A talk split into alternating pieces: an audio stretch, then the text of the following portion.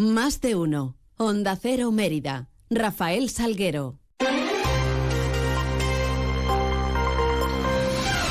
Muy buenos días, ¿qué tal? Son las 8 y 20 de la mañana, tenemos 10 eh, minutos por delante para contarles noticias de Mérida y Comarca en este jueves 9 de noviembre, donde lo primero que hacemos es echar un vistazo a esos cielos que nos acompañan. GLS, su agencia de transportes, les ofrece la previsión meteorológica del día. Conozcámosla con la ayuda de la Agencia Estatal de Meteorología. Marta Larcón, buenos días. Muy buenos días. En Extremadura tendremos cielo nuboso cubierto con precipitaciones débiles teniendo a poco nuboso. Las temperaturas mínimas subirán y las máximas también subirán alcanzando los 18 grados en Badajoz y Mérida o 16 en Cáceres. El viento será flojo de suroeste, rolando oeste por la tarde. Es una información de la Agencia Estatal de Meteorología.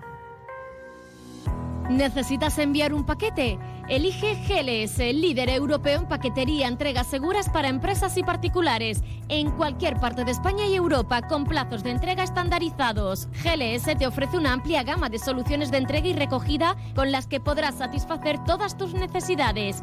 Confía tus envíos en GLS. Te esperamos en calle Logroño número 3, en el Polígono Industrial El Prado de Mérida o en el teléfono 924 37 28 11. Parcels to people. GLS. Noticias en Onda Cero Mérida. El documento oficial de Extremadura, el DOE, publicaba en su edición de este jueves la resolución de la Dirección General de Trabajo por el que se hace público el calendario laboral oficial de fiestas locales en la comunidad de Extremadura durante este el próximo año 2024. En Mérida, como ya era conocido, serán el 23 de mayo, Mérida Lúdica, fiesta de interés turístico, y el 10 de diciembre, Día de Santa Eulalia, patrona de la ciudad. Julio César Fuster, portavoz municipal. Por un lado, y el primero de los festivos será el próximo 23 de mayo, jueves, del 2024 y que coincidirá con la fiesta de interés turístico regional de Emérita Lúdica. Estamos hablando de la mayor fiesta de recreación de España. Desde el ayuntamiento hemos destinado muchísimos esfuerzos a potenciarla y hoy ya es un gran referente cultural y recreacionista no solamente en nuestra comunidad autónoma, sino a nivel, a nivel nacional. El segundo día festivo es el día 10 de diciembre del 2024, martes, que coincidirá obviamente con el día de nuestra patrona Santa Eulalia pero que además en aquel momento también coincidirá con el cierre del año jubilar, que hay que recordar que se empieza este 2023. En otro orden de cosas, 14 eh, establecimientos van a participar desde este viernes y al 26 de noviembre en la ruta de la etapa gourmet, eh, ruta que pretende contar con la implicación del sector y aunar así recursos y esfuerzos para promocionar conjuntamente la gastronomía emeritense. En esta edición habrá 14 establecimientos, como decimos, se presentarán una etapa cada uno de la ruta por 4 euros y una etapa gourmet por 6 euros. En concreto, los eh, locales participantes son la Extremeña, Catalina Plaza, Volterra, Barbarosa,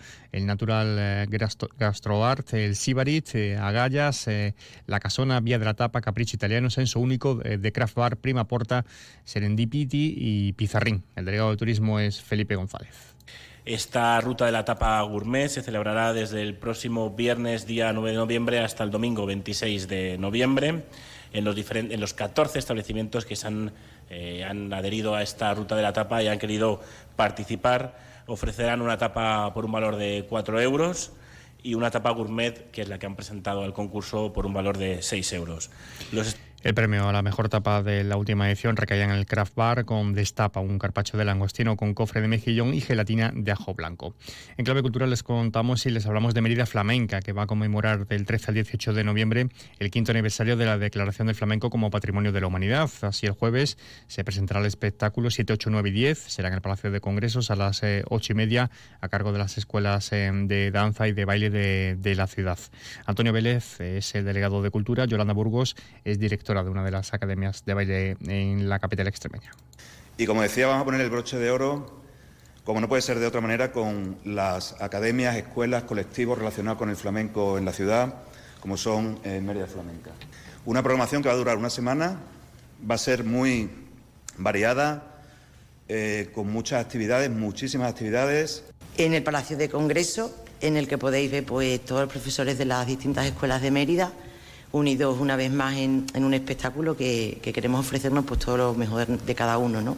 Eh, empezamos el día 13, eh, lunes, y empezamos con unos talleres formativos que hay eh, en los distintos centros culturales. El lunes sería en el Centro Cultural Alcazaba, el lunes haría una charla formativa sobre el inicio de la bulería, con una masterclass para todos los asistentes. El martes estaríamos en el Centro Cultural de la Antigua y el martes tendremos para los niños y no están niños, pues vamos a crear a nuestra flamenca con nuestros diferentes mm, vestidos, bueno, pues un poco que los niños creen cómo sería su, su manera ideal de, de, subirse a un escenario. ¿no?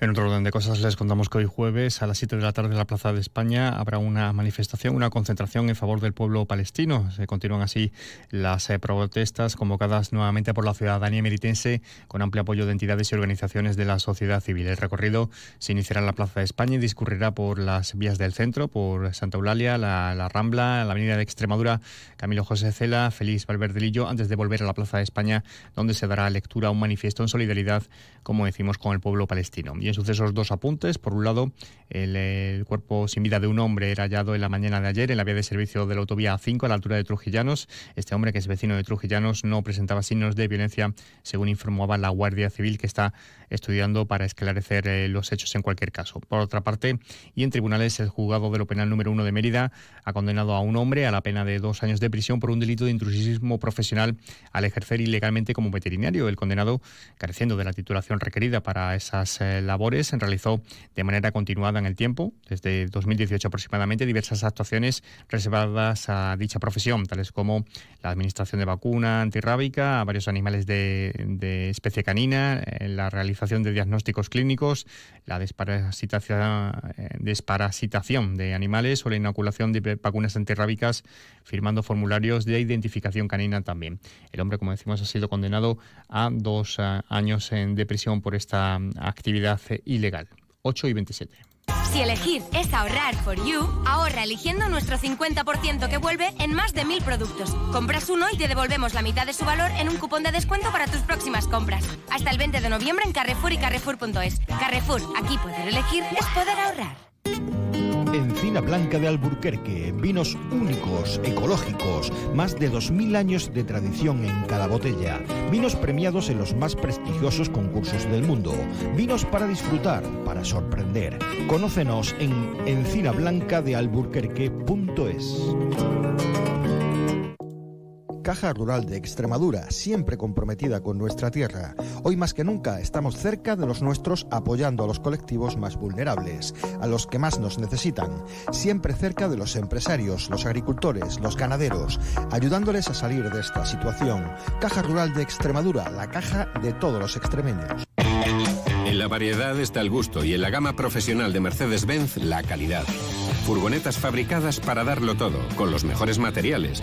Un gran espacio de carga y sistemas de conectividad únicos. Citan, Vito y Sprinter. Descúbrelas junto a sus versiones 100% eléctricas. Elige hacer tu trabajo más fácil.